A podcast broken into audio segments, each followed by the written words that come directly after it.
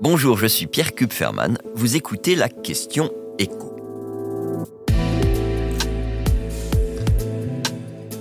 A-t-on vraiment besoin de voitures électriques offrant 700 km d'autonomie? Pour attirer les automobilistes qui roulent en électrique, McDonald's France va leur proposer de charger leur batterie le temps de grignoter un hamburger ou un sandwich. Idée, somme toute assez classique, les supermarchés ont été les premiers à installer des, bornes électriques dans leur parking pour faire venir les utilisateurs de voitures électriques. Et comme la charge n'était pas vraiment ultra rapide, ils pouvaient espérer que ces clients passent pas mal de temps dans leur magasin. Là, c'est un peu différent. Grâce à un accord avec Isivia, filiale d'EDF, les 2000 bornes installées permettront de faire un quasi plein en 20 minutes, à un prix que ces deux partenaires promettent attractif. Et surtout, on pourra payer avec sa carte bancaire, ce qui est loin d'être la règle aujourd'hui. Alors des bornes de recharge, il va y en avoir de plus en plus en France. Est-ce que ça va suffire à convaincre ceux qui hésitent à acheter une voiture électrique parce qu'ils ont peur de se retrouver euh, en manque d'électricité à un moment ou à un autre? Bah, C'est une question clé. Pour les rassurer, la majorité des constructeurs proposent des voitures dont l'autonomie se rapproche de celle des modèles thermiques, jusqu'à 700 km pour le Peugeot E3008. Ce sera même un petit peu plus sur la Mercedes CLA. Quant au coréen Kia, il vient, lui, de mettre sur le marché un SUV affichant une autonomie de 720 km, 40 km de plus que la Tesla Model 3. Et Alfa Romeo a même annoncé que sa Giulia électrique pourrait parcourir jusqu'à 800 km entre deux recharges.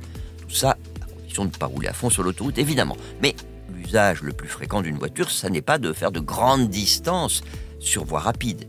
Il y a même un côté aberrant à installer d'énormes batteries pour garantir ces 700 km d'autonomie à des SUV, eux-mêmes déjà très lourds. Beaucoup d'énergie est gaspillée juste pour déplacer ces centaines de kilos. C'est d'ailleurs ce qu'a dit la semaine dernière le patron de Renault, Luca De Meo, dans la présentation de ses ambitions dans l'électrique. Alors je cite ses propos.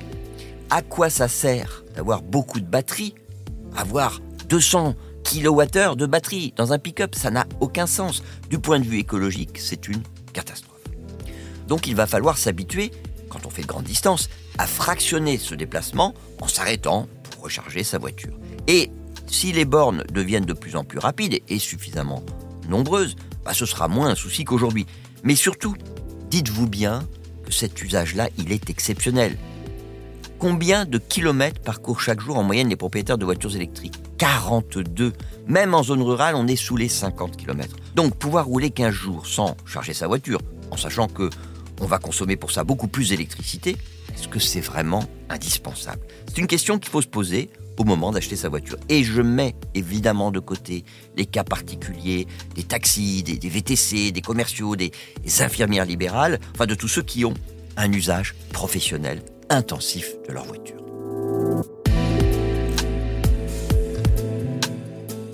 D'écouter la question écho, le podcast quotidien pour répondre à toutes les questions que vous posez sur l'actualité économique. Abonnez-vous sur votre plateforme préférée pour ne rien manquer et pourquoi pas nous laisser une note, un commentaire. À bientôt.